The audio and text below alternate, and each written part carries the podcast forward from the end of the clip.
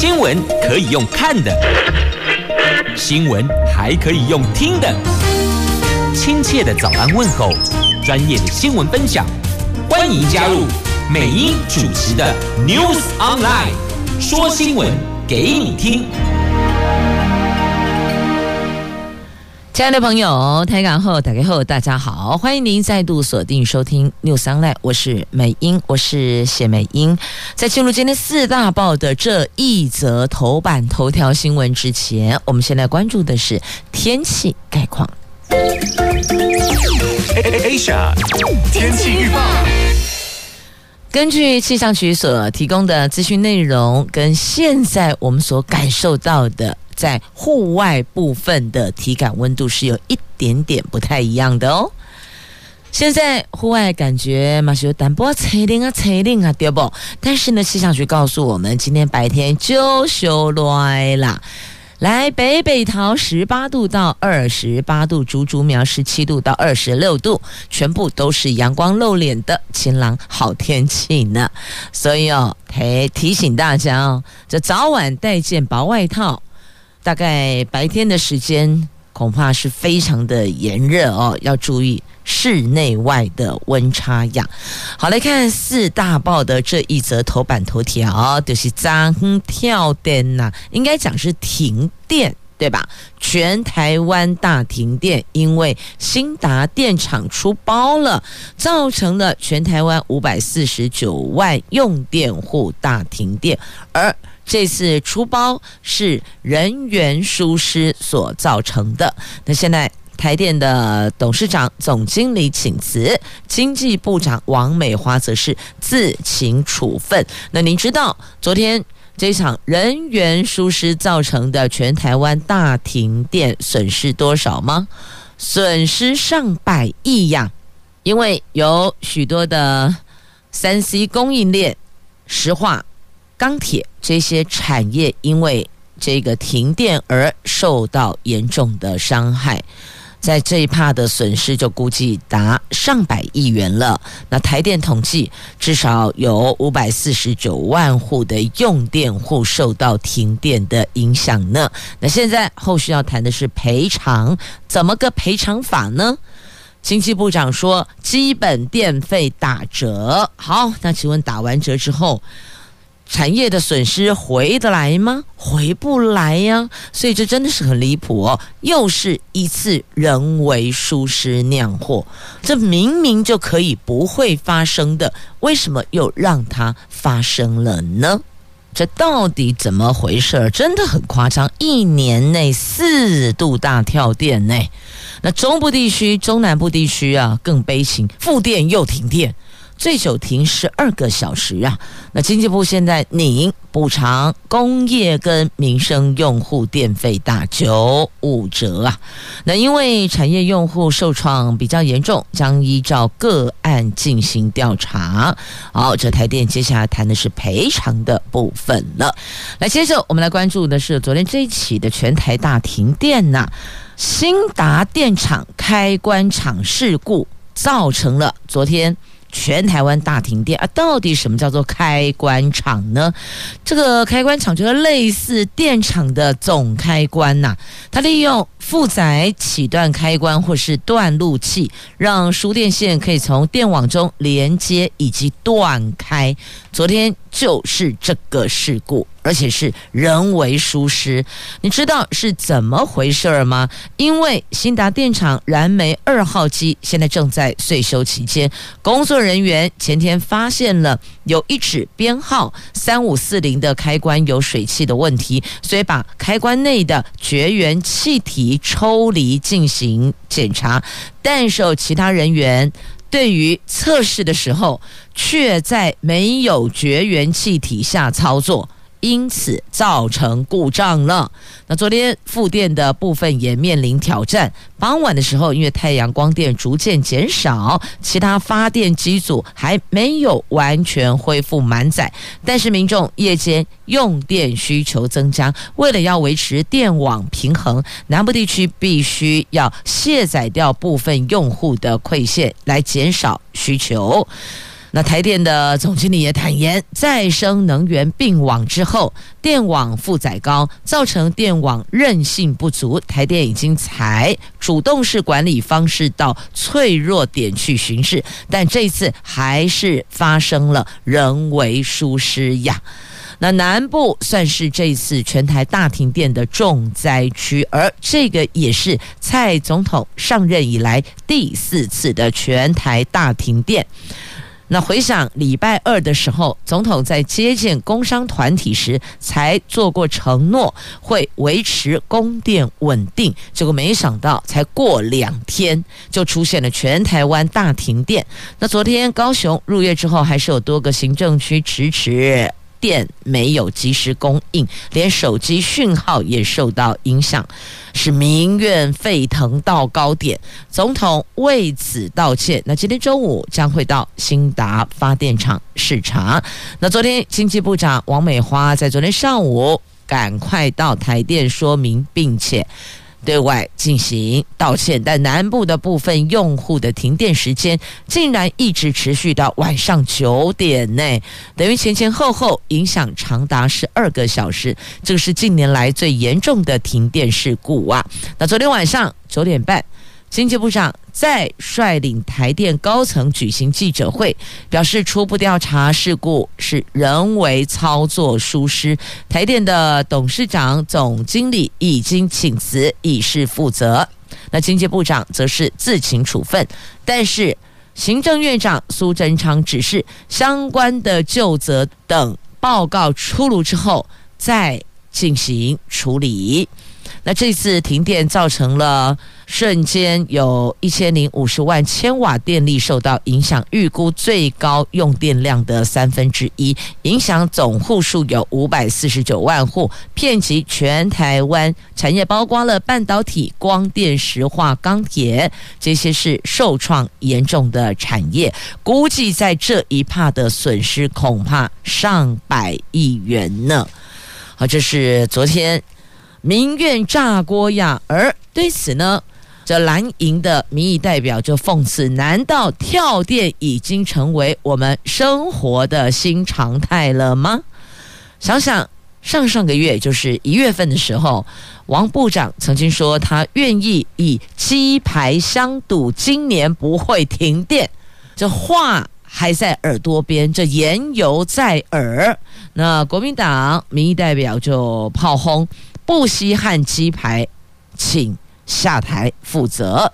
那国民党的党团总召曾铭宗说，显然是发电结构有问题。去年五月十三号跟五月十七号停电，那个时候。台电董事长没有被处分，那经济部长也是安然无恙。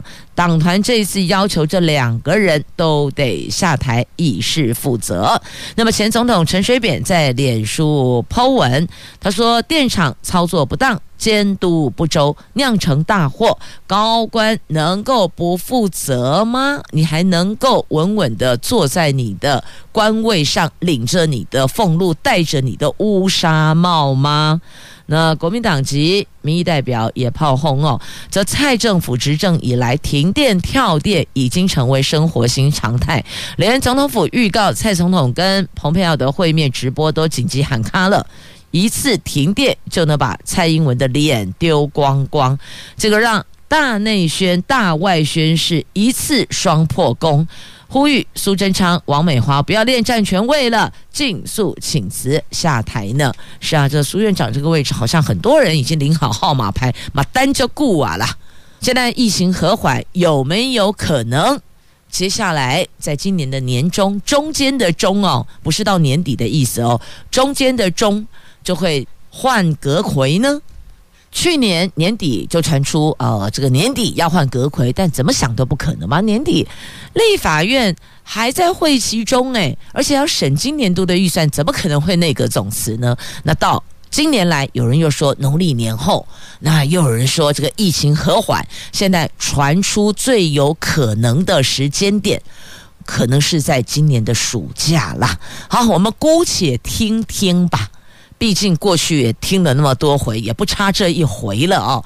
那但是的确，每一次有状况，第一个声音请行政院长下台负责。的确嘛，工作嘴泥呀了，但是始终好像还是不动如山哦。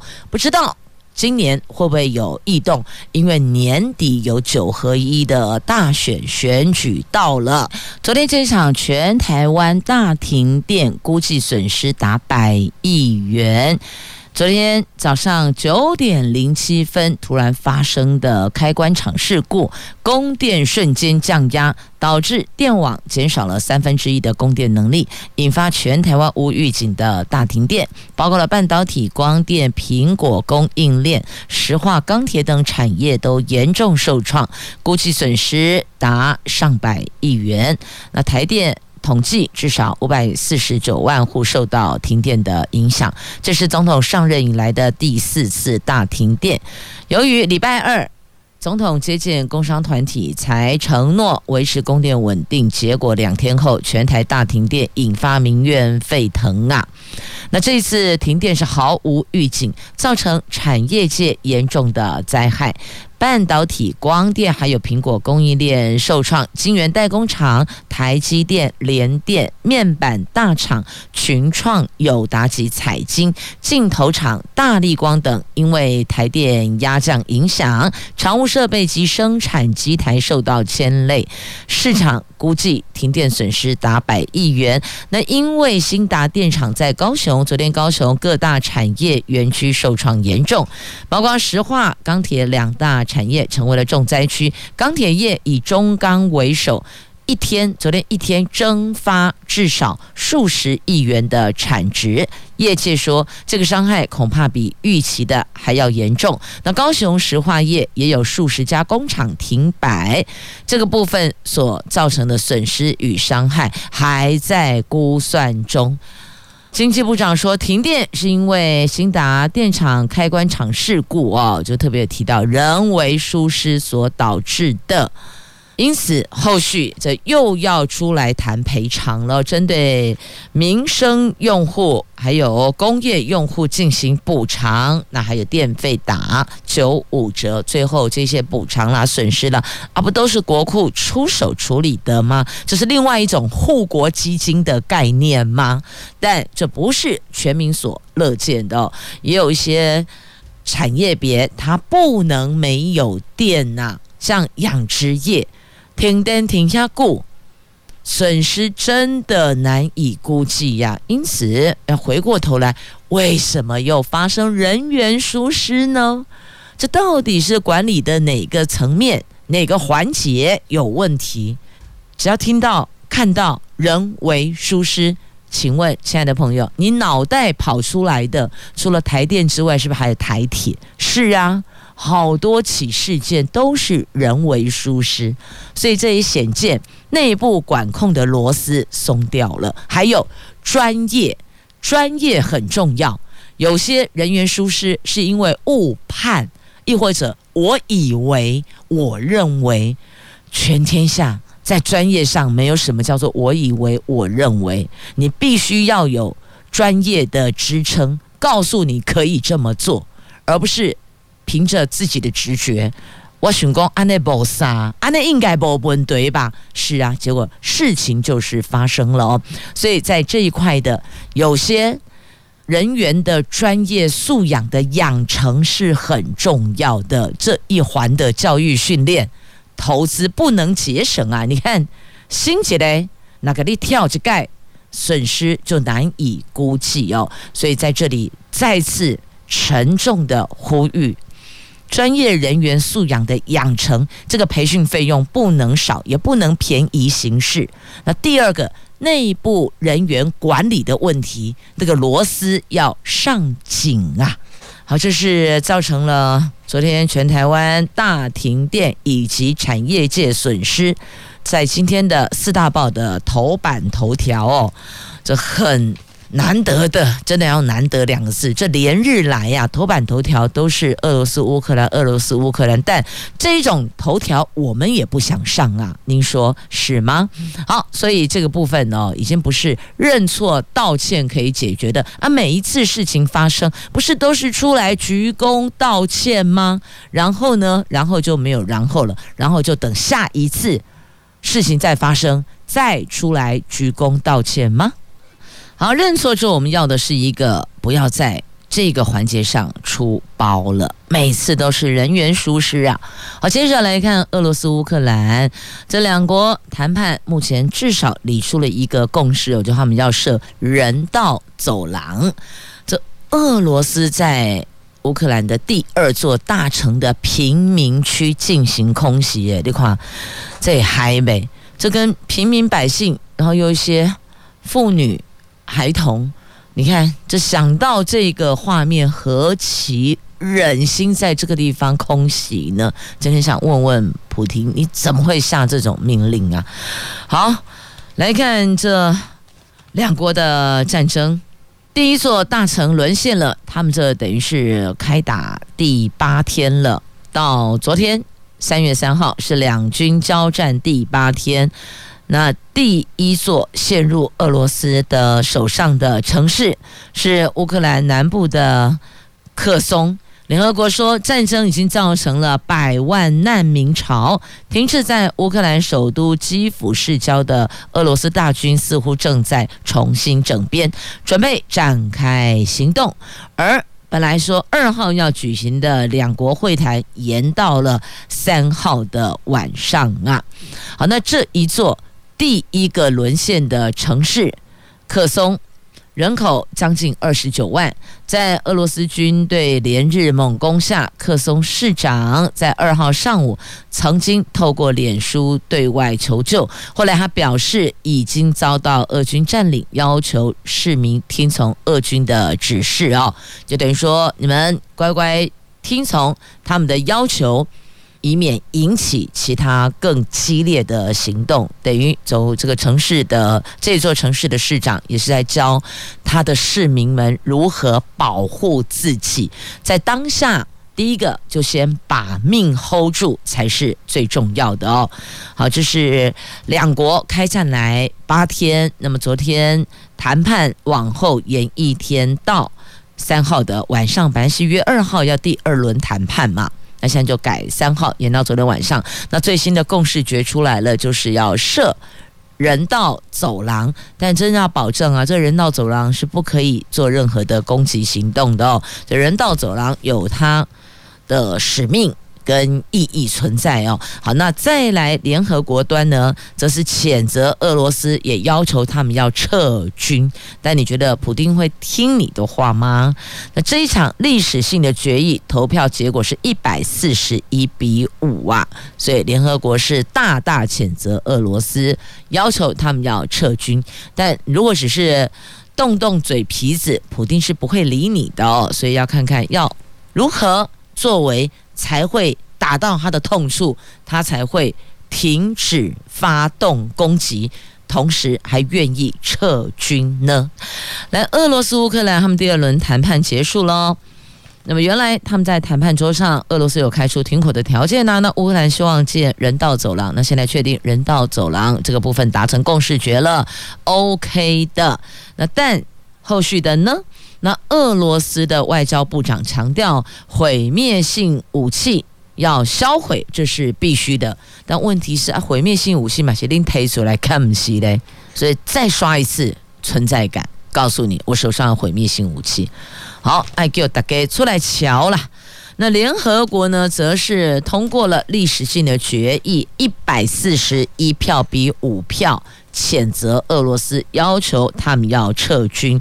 那中国、伊朗、尼加拉瓜等国弃权。那拜登说，俄罗斯应该对国际人道危机负责。好。他会不会理你呢？又回到重点了吗？所以你们觉得在这个圈子里边很妙啊？明明知道啊，共就不好嘛，啊，共几几等等啦，共安都共都不好啦，但还是要讲啊，因为不讲就表示你的态度立场没有拉出来。所以，即便我们知道都是白讲的，但还是得要费这个唇舌功夫去表态。所以表态。很重要。好，那么接着呢，我看这个要叫做表态吗？这个直接就这么做了哦。行政院提台铁公司化草案，这台铁四千两百零八亿的债务走四大措施进行处理。来看今天《自由时报》头版下方的新闻：行政院会昨天通过了跟台铁公司化相关的草案，规范台铁不得因为公司成立而裁员。那台铁高达四千两百零八亿元的债务，将会以市呃将会以这个四大项的措施进行处理，包括一千四百八十四亿元短期债务由交通部设立基金承接。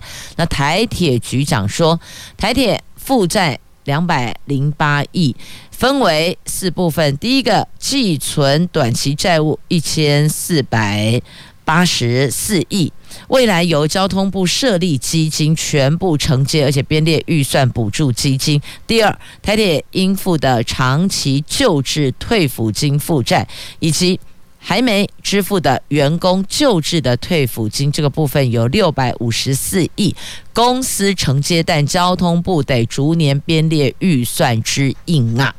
那第三个，递延负债及工程完工拨入台铁营运使用的财产一千九百零九亿，这。不是属于实质负债，将由政府或公司承接。如果是公司承接，将每年认列政府补助收入。那另外，台电因为营运需求必要支出还没支付的货款是一百五十九亿，必须这个要循一般支付程序来进行处理了。那草案还规范台铁公司由政府独资经营、企业化经营。那么公司的营业所需要的资产由政府提供。草案规定，政府应该移拨台铁局以及所属的机构经常的就经管的适足资产，由交通部设立基金处理原机构寄存的短期债务的问题。那此外呢，条例施行前得由交通部依个人意愿协助安置。转调其他机关机构之外，其他人员都转调台铁公司，不得因为公司成立而裁员。好，所以等于说，在处理公司化过程中哦，你也得要处理债务，还有人员的问题啊。这债跟人，人何去何从？那债务如何摊还？这都是。好看，莫列修诶问对哟。那苏贞昌院长说呢，政府提出三个承诺，因为历史包袱所造成的债务就由政府来负担，因为配合政策所造成的亏损，政府给予补贴。那因为基础建设或是重大维修的支出，政府承担。那等于是一个保证。员工工作跟权利相关的薪资福利都绝对不会减损。好，行政院长出来挂脖颈啊，啊，保证绝对不会减损。那这个就看后续如何再来进行实质化的公司化，台铁公司化实质作为了。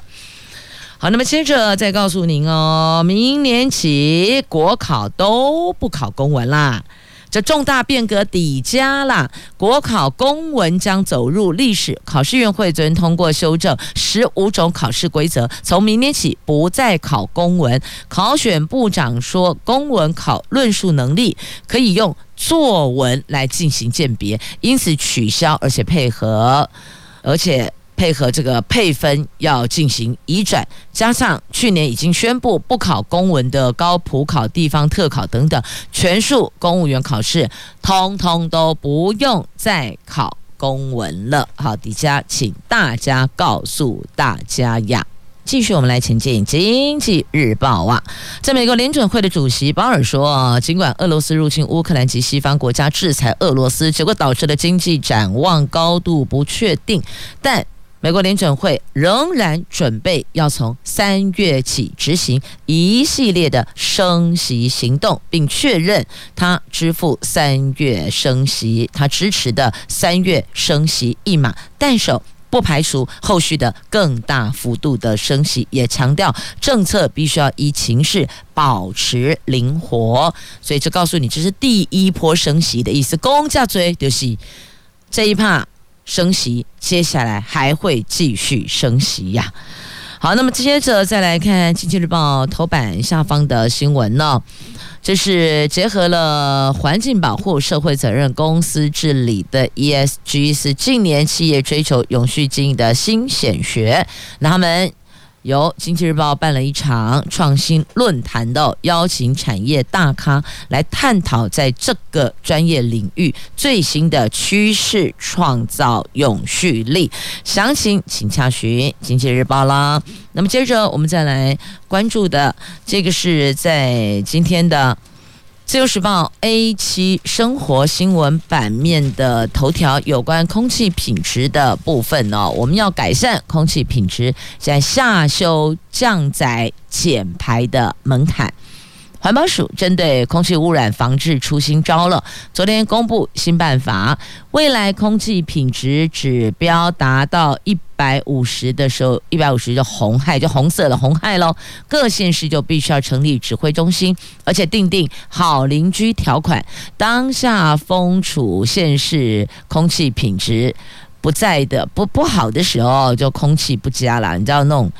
就是说，在上风，在下风，那很闷呢。那下风县市那个空气品质怎么会好呢？那上风处的县市也必须要跟着降载减排，包含燃煤电厂、石化、钢铁及焚化厂等等，也将被纳入强制降载减排的对象哦。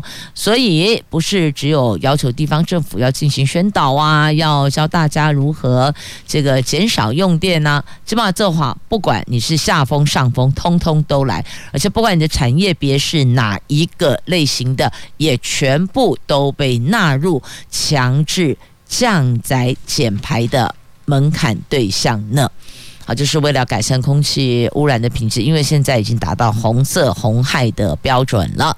那再来，境外空气污染到台湾来，中南部是连两天是红害呀。台中以南各县市从礼拜三的中午起，受到境外空污带来脏空气的影响，空气品质也就因此连连拉警报了。今天西半部地区的空气品质依旧是不理想的，中部以北及澎湖、金马。空空气品质呈现橘灯，那云嘉南高屏则是红害重灾区。不少南部民众抱怨这两天空气很脏，鼻子很不舒服，连行车视窗都是雾蒙蒙的，都看不清楚啦。所以这民怨的部分，政府也有责任要去面对呢。再继续，我们来关注哦，这个是。在今天的媒体所报道的，来，我们看《旧时报》头版版面，这是图文哦。乌克兰国的网球一姐。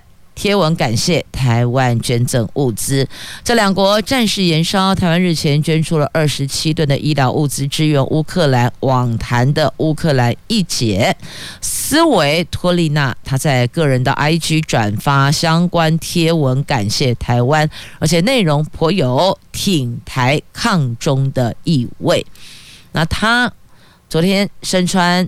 黄蓝国家代表色战袍出赛，捐出蒙特雷女网赛的奖金，更转发了美国政治组织的贴文，写着台湾一直处于中国入侵威胁下，仍援助乌克兰，也谴责俄罗斯的入侵行径。那他特别强调哦。台湾支持自由跟民主，力抗威权主义的扩张，支持台湾，我们就转发吧。等于说那个内文，如果你认同了支持台湾，我们就有一个动作，转发出去，让大家知道呢。好，这是在今天媒体所报道的。下个礼拜一起，商务泡泡免隔离，检疫期缩短到五天了吗？那指挥中心说，我们要审慎评估，因为坊间现在传出说那个检疫期要检疫期要缩短到五天，但指挥中心赶快说还没还没，我们在审慎评估，但不排除有可能可以缩短至五天呢。从三月七号起，国内开放商务客可以入境，检疫期从十四天缩短到十天。旅游业希望未来五月开放入境观光，七月开放出境旅游，所以有个叫做“三五七”嘛，那能够迈向边境解封。指挥中心说有有听到业者的心声了，七号起。必要来台投资的商务客可以依循商务泡泡免隔离。那随着全球边境逐渐开放，指挥中心将审慎评估，将检疫期再缩短到只剩五天的时间呐。那我们最新的疫情状况呢？昨天是新增了五例的本土，一例是宗教聚餐相关个案，四例是米迪幼儿园的相关个案。那境外移入有六十六例，但落地裁减九十一个人当中有零人是阳性诶，哦，加零啊啦。那边境疫情看来好像有趋于和缓，但是指挥中心说，国际上的疫情仍旧处严峻阶段，又以香港是最令人触目惊心的，所以现在说整个边境解封还为时太早啊，所以在这个部分我们还是观察，滚动式检讨。为解封，大概是这样的一个 SOP 哦。那确定的是，下个礼拜一三月七号开始，商务泡泡就免隔离，所以你可以寻求寻这个商务泡泡的模式哦，可以免隔离，这个就差很多喽。好，那么接着再送上的这个政院行政院提修法。教保服务机构霸凌幼儿最高罚六十万，还有幼儿园超收罚锾要提高到三十万，所以等于就是说呢，超收罚三十，虐童最高罚六十。在这里提醒所有的朋友们要特别的留意。那其实有些这个教保服务机构，他们受过专业的训练，有。更大的包容跟这个耐心哦，那难免，毕竟大家都是吃五谷杂粮的，所以呢，有时候也许会有一些比较情绪，那也请在机构里。共同服务的同仁哦，相互哦，有时候互相提醒一下，哎，好像情绪有比较糟心啊哦，有失控喽，哎，荡下来，荡下来，亦或者给予一些适当的一个舒压哦，所以每个人都需要舒压的，不是只有某些职业类别，不一都不是，每一个人在每一个职场、每一个环节上都会有压力源的所在，所以如何舒压？第一个，第二个。同事之间，如果发现有人可能那个压力濒临快要炸锅了哦，那也适时的伸出一些援手，给一些提醒，避免造成遗憾事件。那接着我们要来关注的哦，这个是冬奥惹议的国手黄玉婷，现在体育署停止补助两年，针对。滑冰选手黄玉婷在北京冬奥备战跟参赛期间引发争议的言行事件，教育部的体育署前天晚上召开了专案会议，并且让人在国外的黄玉婷跟教练陈述意见。黄玉婷对此表达歉意，不过呢，与会的专家学者在经过三个小时的讨论之后，仍决议停止补助黄玉婷两年专案培训以及参赛经费作为处分。接下来在关注的这个心态健康哎哦，这大肠癌的筛检率减少百分之二十二，恐怕这个部分的病患人数会增加，医生很忧心。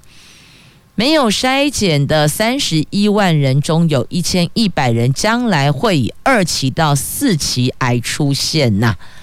疫情冲击下，全球其他病症就医筛检人数明显的都下降了，台湾当然也不例外啦。台大医师说，我国十大癌症榜首大肠癌的筛检率，二零二一年比。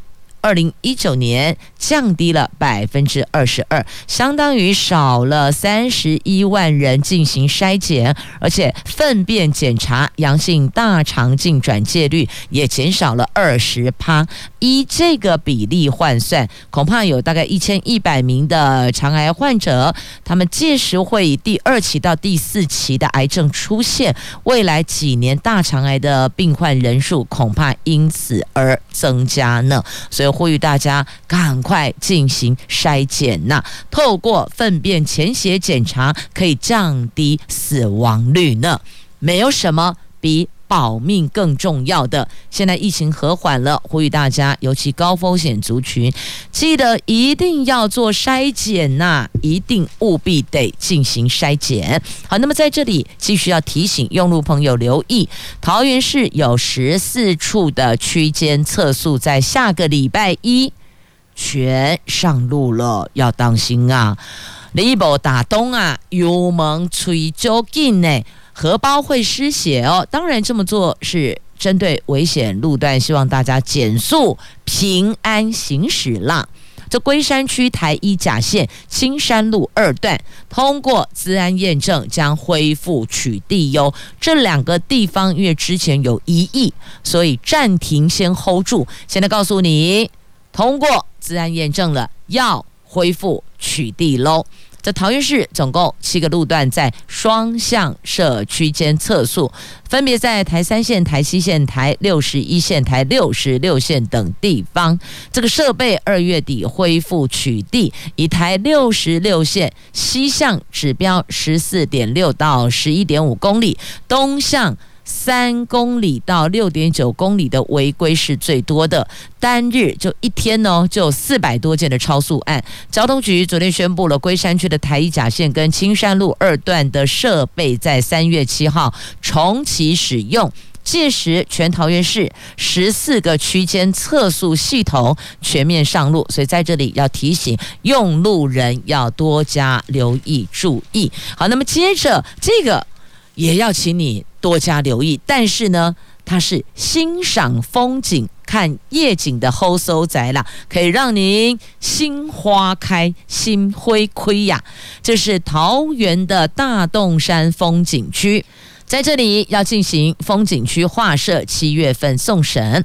这座大洞山在桃园市龟山区跟新北市树林区莺歌区的交界处，最高点能够俯瞰桃园及林口台地、台北盆地。由于内含冷泉、石灰、煤矿等丰富的观光资源，桃市观光局已经完成设置大洞山风景特定区的成果报告，最快七月份会提交给交通部。观光局评鉴审查等通过就可以发包动工了。哎，在这里看出去真的加税呢，很漂亮。所以看夜景不用再往台北跑了。桃园大洞山刚好位于新北市的树林、莺歌跟桃园市的龟山交界这个地方，您可以看桃园跟林口台地，还有台北盆地，还包括了看得到台北一零一呢。好，再继续要提醒大家，今天礼拜五了，礼拜天的晚上十二点过后，等于就是礼拜一三月七号的凌晨零点起，油价要调涨喽。这等于是连四涨了，油价逼近三十三元了。因为俄罗斯乌克兰战争持续，下个礼拜国内油价将连四涨。依照机制，汽油预计再调高每公升零点六，柴油每公升零点一九五。调高后，价格将超过三十二点五。中油将时隔将近七年半再度启动涨幅吸收一半的机制。那么九五五千新的价格新价哦调过之后，估计可能是三十二点八亚。那国内油价目前已经连三涨了，九五千冲到三十二点二，这个是从二零一四年十月中之后到现在来的九五的最高价位。所以讲到这里，知道了，这礼拜天。无论您是外出访友，还是公务行程，还是出去气头，记得回家之前油箱加满，因为半夜十二点过后要调涨油价了。这已经是连四涨了，那有没有可能继续涨呢？可能性是非常大的，因为端看那两国的战争后续如何。但他们上了谈判桌，虽然说呢。这乌克兰的这一处海港哦，已经被俄罗斯军队拿下，但是哦，这谈判桌上达成共识决，先设人道走廊，至少这一块是比之前的状况有稍微前进一点点，舒缓一些些。那就看接下来什么时候可以停火呢？停止战争。停止射击，确保百姓的身家安全呐。相信全球现在一致的关切都是停火、停火、撤军。那也谢谢朋友们收听今天节目，我们下周再会了，拜拜。